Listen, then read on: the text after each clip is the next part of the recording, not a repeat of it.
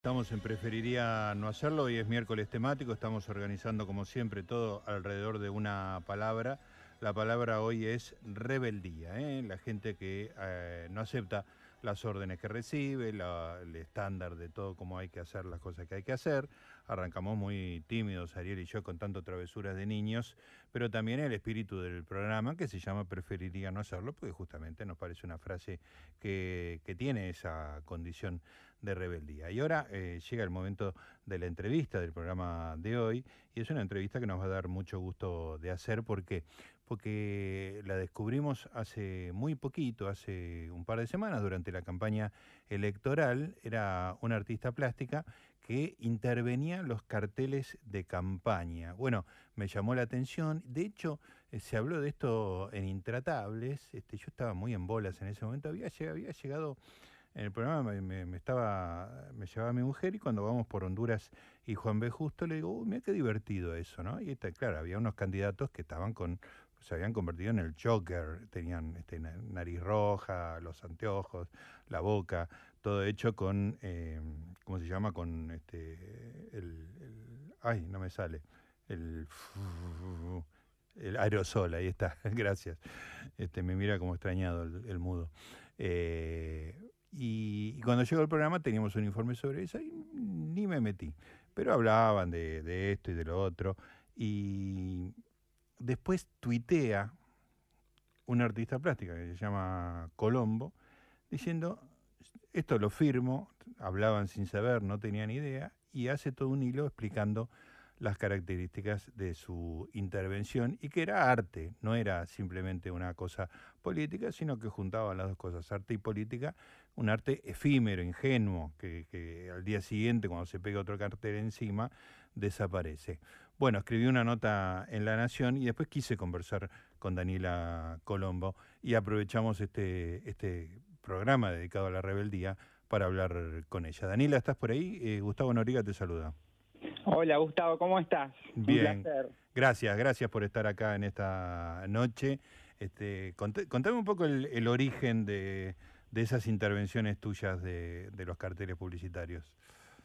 Eh, es como lo decías más o menos vos, eh, no en el hilo lo explico bien, a partir de como una respuesta a intratables, que que en realidad nace de una indignación del bombardeo de imágenes y más que nada de las dimensiones y repeticiones que se dan en, acá en mi medio. Yo vivo en Belgrano, ¿no?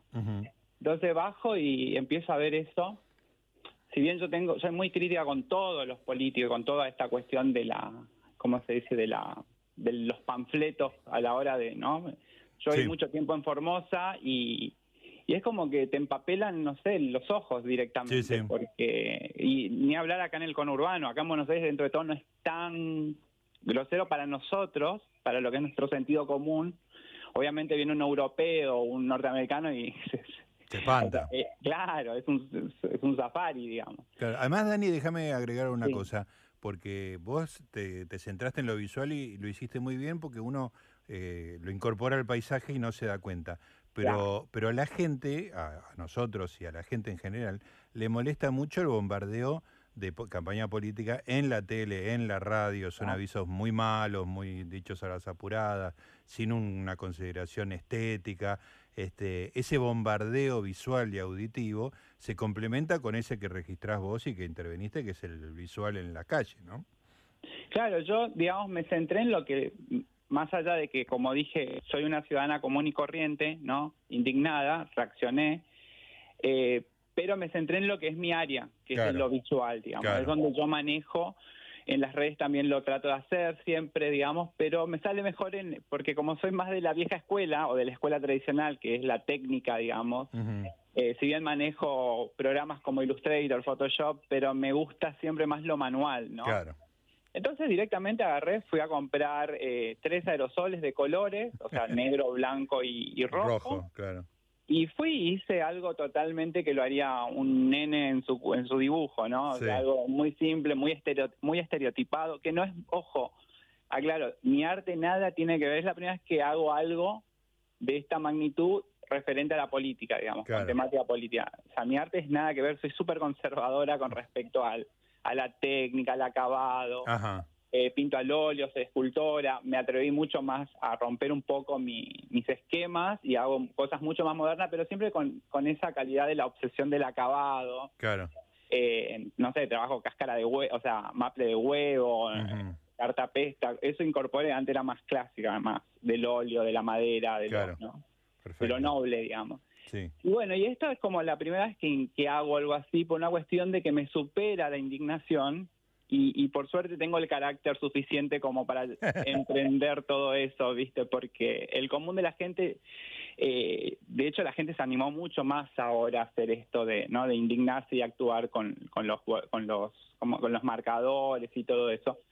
Pero yo al tener el recurso de la técnica, al tener el recurso, por ejemplo, el contraste, ¿no? Eh, bueno, muchos ponderaban lo que es mi trazo cuando veían que yo hacía una línea eh, se veía como una línea limpia, si bien no me preocupaba, digamos, de, del acabado, de, que quede lindo o feo, de hecho para mí tendría que haber sido más grotesco por expresar lo que esos personajes son, ¿no? Pero se notaba que había una mano suelta, digamos, ¿no? Yo en, la, en la nota decía que habitualmente había una virome y alguien diciendo, poniéndole un diente negro y chorros y qué sé yo, pero muy a las apuradas. Acá se veía un, salto de calidad y una preocupación estética, por decirlo de alguna manera, y eso me pareció que era súper interesante. Pero también la gente empezó a colaborar con vos. Sí, sí, sí, sí. Bueno, yo de hecho digo que, que si bien la primera intervención la, hice con, me compré los aerosoles, acá a la vuelta en una ferretería, fui, intervine, eh, y eso lo grabé mientras yo intervenía y lo subí a, TikTok, ahí la gente enseguida se hizo eco, digamos, se sintió identificada, obviamente había gente que, que rechazaba, porque también tenía que ver con qué afinidad política era. Eh, estabas interviniendo a quien votaban por ahí. Exacto. Y, bueno, y muchos empezaron como a decirme, yo te compro el aerosol, seguí, qué sé yo. Bueno, dije, ¿por qué no? Es la primera vez que hago algo así, la verdad que a mí me da el tema plata, me da mucha mucha, viste, como me da pudor incluso, pero dije, bueno, basta, porque siempre soy como muy conservadora y me lancé, viste, y dije, bueno, basta, no tengo por qué tener culpa si yo soy una persona recontra honesta y aparte siempre estoy poniendo de mi bolsillo para el arte antes que ganar del arte, digamos, ¿no? y además vos este, lo, lo, hiciste transparente, pusiste este mi alias de, CBU, el que quiere que colabore, listo. Y la verdad que eso quedó bien porque, ¿qué pasa? En un momento uno de los panelistas de Intratable dice, esta es una organización y pide plata, y digo, qué bueno que lo hice así porque quedó claro de dónde salía el fondo y después lo rectifico, ¿no? Claro. Porque por ahí sí podía haber, si no hacía eso tal vez podía quedar como un pensamiento mágico, claro, de dónde sacó la plata y bueno. Pero por suerte, viste, creo que salió bien. Salió bien, fue una experiencia para mí como artista plástica y bueno, como ciudadana obviamente. Seguro. Una catarsis, ¿no? Absolutamente. Bueno, y tuvo y tuvo el eco y hubo muchos con la, nota que, hice para la Nación, tuvo muchísimo eco, así que estuvo, estuvo bien eso. Pero contame un poco de vos, tu formación, cómo me, contaste que estuviste en Formosa, qué estudiaste, qué, qué te gusta hacer, contame un poco. Yo en Formosa viví porque, bueno, mi mamá es de Paraguay, mi papá es correntino, y bueno, en un intento de vivir entre los dos lugares nos quedamos en Formosa que no teníamos nada de origen, digamos. Tenía una tía de referencia que se, también se ubicó ahí. Ya mis hermanos nacieron en Formosa, tengo tres hermanos ahí en Formosa, siete sobrinitos que están en etapa escolar. Sí. Eh, todas escaleritas, digamos, tres de uno, tres de otro y, y uno de, del que me sigue. Y durante el colegio empecé la, en la Escuela de Cerámica de Bellas Artes de Formosa. Ahí ya empezó como a los 17 años mi simpatía por el arte. Y cuando terminé la secundaria me voy a vivir a Paraguay, Asunción. Ahí empezó la Escuela de Bellas Artes, la carrera en, digamos, la licenciatura y, el profesorado. Yo soy profesora y licenciada en Bellas Artes. Sí. Y bueno, me hice toda la carrera, duraba cinco años en ese tiempo exponía, bueno, gané premios con escultura, con pintura. Eh, trabajé en la Embajada de México haciendo mi pasantía con el agregado cultural. Qué bueno eso. Eh, sí, me tocó montar cuadros mexicanos para el Día de la Independencia de México en el Sheraton de Asunción. Oh, espectacular. O sea, tengo como una linda experiencia realmente muy rica de, y exponía, y bueno, era, era otra etapa de mi vida, obviamente, de formación. También enseñaba en colegios privados, al no tener título universitario en ese momento, me permitían enseñar en, colegios privados primaria y secundaria. Claro. Y, después, cuando terminé la, secundaria, la, la universidad, vine para acá, para Buenos Aires. Yo nací acá en Caballito, y pero tengo muy, o sea, en ese momento tenía muy poco de la cultura porteña debido a que me fui muy chica, digamos. Claro, claro. Y bueno, y ahí como que hace un montón que volví y, y recuperé todo, digamos. Y, y, homologué mi título, intenté primero en el IUNA, así que cursé varias materias en el IUNA, se me hacía muy largo y eh, pruebo por la Universidad de La Plata, era un poco más corta la homologación de título y bueno, ahí cursé cuatro materias y logré homologar mi título Así que soy profe en, Paraguay y en Argentina, digamos. Perfecto. Oficialmente. Muy bien. Eh, Daniela, ¿y, qué te, cómo, cómo es, eh, más allá de lo único que conocemos hasta ahora, obviamente son esas intervenciones eh, artístico-políticas, digamos, ¿no? Pero ¿qué, ¿qué, tipo de cosas te gusta hacer normalmente? ¿Qué son las cosas que haces vos de artísticas? Yo muestro un poquito ahí en mi Instagram, tengo un Instagram que lo inauguré con este tema porque para, para poner más en privado mi otro Instagram que es más personal, digamos, eh, que se llama Colombo Plástica y ahí muestro un poquito de todo. Yo soy docente actualmente en, el área de discapacidad. Ah, mira. Eso, trabajo en discapacidad intelectual con adultos, una población de adultos desde hace 11 años en Flores.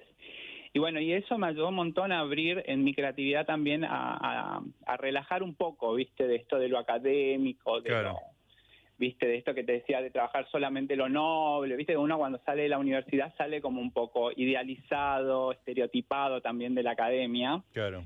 Y, bueno, y eso, me, eh, trabajar en discapacidad a mí me, como que me diste, ¿cómo se dice? Me, me relajó, viste, en cuanto a, a, a la estética y a, claro y bueno, y ahí empecé con, no sé, puedo hacer, o sea, hago de todo. Trabajo, no sé, desde cartapesta con formas de piñata y hago piezas gigantes. Eh, no sé, tengo acá enfrente mío una tortuga que está toda con maple huevo y es como una que ahí en Instagram subí ayer fotos eh, de justamente, no sé, a veces le saco fotos, la pongo en el colectivo y le saco fotos y hago como que van a pasear, como ah, qué divertido o la saco por Palermo y la pongo en la vereda, como que tienen vida y hago como una mini historia, pero así, como que cada uno tome como, como le guste, digamos. Después pinto al óleo, digamos, tengo como un tinte más, siempre me tildan de surrealista, de daliciana. Ajá. Eh, nada, y, bueno, y voy como, ahora estoy empezando un cuadro, empecé hace, antes de los aerosoles, empecé un cuadro político, nunca lo hice, que se llama la la nave de los locos, que tomo la pintura del, del, ¿cómo es? Del Bosco. Y estoy como reemplazando los personajes de, de, bueno, de la, nave de los locos. Por los políticos argentinos. Aparece Cristina, Carriot, o sea, aparecen todos. Todos los, los, locos, que nos, que nos este, acompañan en la Argentina de todos los días. Sí, que el Bosco en su momento era una crítica política, lo que pasa es que en ese momento la política rondaba en lo que es la, la parte eclesiástica, digamos, ¿no? La mm. monja, el cura. Claro. Era mil finales de 1400, entonces... Claro. Pero eh, eh, yo cuando empecé, a mí el Bosco me encanta, lo vi. yo, estuve en los museos del Prado viendo sus obras en el Museo del Prado y si vos tomás los cuadros, por lo menos a mí me, me habla mucho, digamos, de esta época. O sea, es como que retrocedimos a esa época. Sí, sí, porque esa, esa locura, ¿no? Porque hay un millón de detalles y donde, donde pones la vista hay alguien haciendo algo disparatado y fuera de norma, ¿no? Y, este, y al mismo tiempo da un resultado general este, maravilloso, ¿no? Este... Totalmente. En el Jardín de las Delicias, en la parte del infierno, hay como un pájaro sentado, como que está defecando, se come a humanos y defeca a humanos. O sea, yo en ese pájaro, te juro, esto obviamente a modo, ¿cómo explicar? Eh, metafórico, la veo a Cristina. ¿Me entendés lo que te digo? O sea, espectacular. Eh, yo soy totalmente partidaria. Estuve metida en un partido dos años, me huí despavorida y no era el kirchnerismo ni nada de la, de la izquierda ni nada. ¿No te gustaba cómo te trataban a vos? Y me fueron un poco, ¿viste? Porque yo estuve en, en, un grupo de diversidad, yo soy una persona trans y, y yo como no me acerqué a apoyarlo desde el arte, desde toda esta cuestión, desde la docencia, y cuando empecé a decir lo que no me parecía, no, no me di cuenta que no era bienvenida por el tema de que en la política todos se alinean, ¿viste? Y eso para mí no funciona porque nunca me pasó, ¿viste? Pensé que era cierto lo que me promocionaban esto de la diversidad, de la tolerancia a la opinión ajena y me di cuenta que era todo marketing y dije, no, yo no, ¿qué hago acá? Bueno, me fueron y me fui, o sea, fue como mutuo. Escúchame, Dani, y eso, o sea, esa, ese em, empujón hacia afuera que te pegaron ahí, no, e, no era por trans, sino por pensar distinto, porque trans se suponía que era parte de la diversidad. Claro, eso es lo que más me llamó la atención, la facilidad con el que me echaron, porque fue literal. Pusieron de pretexto un eufemismo negativo para mí obviamente, de que yo era una persona maleducada, de que no les respetaba, mm. porque dije que yo lo, que me daba cuenta es que cuando yo decía algo, esas personas se alineaban y yo en un momento me empiezo a dudar de mí, digo, pero tan equivocada estoy, o sea, como que me empecé a cuestionar, yo misma soy muy de cuestionarme, ¿no? Entonces eh, dije, pero tan equivocada estoy con esto que digo y bueno, dejó pasar una vez, con otro tema también. Y al final todo terminaba, o sea, era como yo decía, oh, yo soy una persona con, con discapacidad que no se puede dar cuenta de, Y después me di cuenta que no, que era esta cuestión de alinearse, que es lo que no me gustó de lo... Por eso hablo de lo corporativo, cuando hablo de lo mediático y de lo político, hablo de la corporación. Porque veo esta cuestión de alinearse y en un momento dado evalúo por qué yo no me alineo y porque yo no no no vivo de la política, ¿viste? Yo tengo yo soy docente, eh, vivo de mi trabajo independiente, ¿viste? De, todo lo que aparte yo hago independientemente. Entonces siempre me acerqué de forma solidaria porque ¿sabes qué pasa? Que siempre dicen que siempre se decía el mito, ¿no? De que los eh, kirchneristas son como los dueños de de las personas trans, o del arte o de los docentes, que es un poco cierto, porque yo cuando yo enseño en el, o sea, ahora renuncié, pero estuve, enseñando en las escuelas del, del, Lola Mora, la escuela de cerámica, el Lirurti, en todas las escuelas de bellas artes de la ciudad de Buenos Aires estuve enseñando, estuve como docente. Y a mí me tocó pasar todo lo que fue la campaña Maldonado. Ah, claro. Y ahí había que alinearse en el reclamo, ¿no? Y yo veía a los pobres pibes, ¿entendés? A los, a los adolescentes, cómo le hacían creer algo que ni siquiera era certeza, o sea, no, no. Porque vos podés decir, bueno, ¿qué pasó con este pibe? O sea, uno se puede preguntar genuinamente. Pero de ahí a ir con un discurso certero y, y, bajar una línea a un pibe que todavía está creciendo, que está madurando su mm, mente, que no tiene todas las herramientas como para decir, bueno, esto puede ser así, así, no sé, ¿viste? O sea, todo el trabajo que uno hace en un proceso de de pensamiento crítico, ¿viste? Bueno, no, eh, todo eso me pasó a ver, era como una fábrica de imagen de Maldonado. Mm, sí. Y, vos ahí te sentías incómoda con todo eso. Sí, a mí también en un grupo de docentes me echaron. O sea que te echan de todos lados, a Mí me echan de todos lados, te juro, te juro.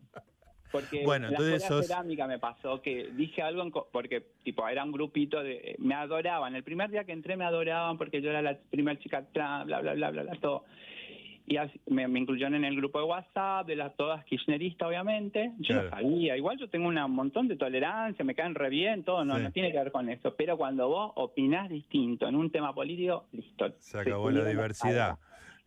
Claro, y compartieron algo de Baradel en el grupo y yo agarré y como que tiré mi opinión. Y Baradel no, pará, claro. Claro, y me dijeron, ah, no, no, acá con la intolerancia, acá no le faltamos el respeto. Pum, me sacaron del grupo livianamente, ah, mira. juro. Yo no podía creer. Yo así que, qué, falsos son. Eh, te, eh, vos sabés que yo... Eh, los miércoles cuando hago estas cosas temáticas, digo, a veces tengo ganas de hablar con alguien y armo el tema alrededor de, de esa persona, digamos, ¿no? Entonces yo tenía ganas de hablar con vos a raíz del tema de la nota y lo que habías lo que eh, había visto y, tu hilo y qué sé yo, y pensaba, ¿y qué, qué, qué frase o qué palabra uso para elegir las canciones, para organizar todo el programa? Y de repente me salió eso, rebeldía. No sabía que la estaba pegando tanto, porque la verdad que sos rebelde, rebelde. ¿eh? Ah, sí, yo soy No te gusta que te digan lo que hay que hacer y alinear el, el discurso, y bueno, y eso este, de alguna manera lo percibí y, me, encanta, que estés este, ilustrando de alguna manera el programa del día de hoy. Dani, te pido, ya me queda poquito tiempo para esta charla, pero te pido que me repitas los el, Instagram, porque quiero ir ahora y toda la gente seguramente va a querer ir a anotarse. Eh, el, ¿Cómo era? ¿Colombo? Colombo a Plástica es Instagram y bueno, e-antorchas es arroba e-antorchas es Twitter. Eh, pero bueno, en, Instagram es donde hay imágenes. Eh, Colombo Plástica. Colombo Plástica, perfecto. Ahora, ahora voy y te empiezo a seguir. ¿Y por qué la palabra antorcha, si se puede saber? Antorcha porque yo este año empecé, en realidad yo tenía una cuenta de Twitter que se llamaba eh, creo que era mi nombre, eh, Dani o algo así, y me bajaron, porque bueno, por, decir las cosas me bajaron. Otro lugar que te echaron. Sí, tenía como tres mil y pico de seguidores, y bueno, y, yo había abierto este, este, este, ¿cómo se llama?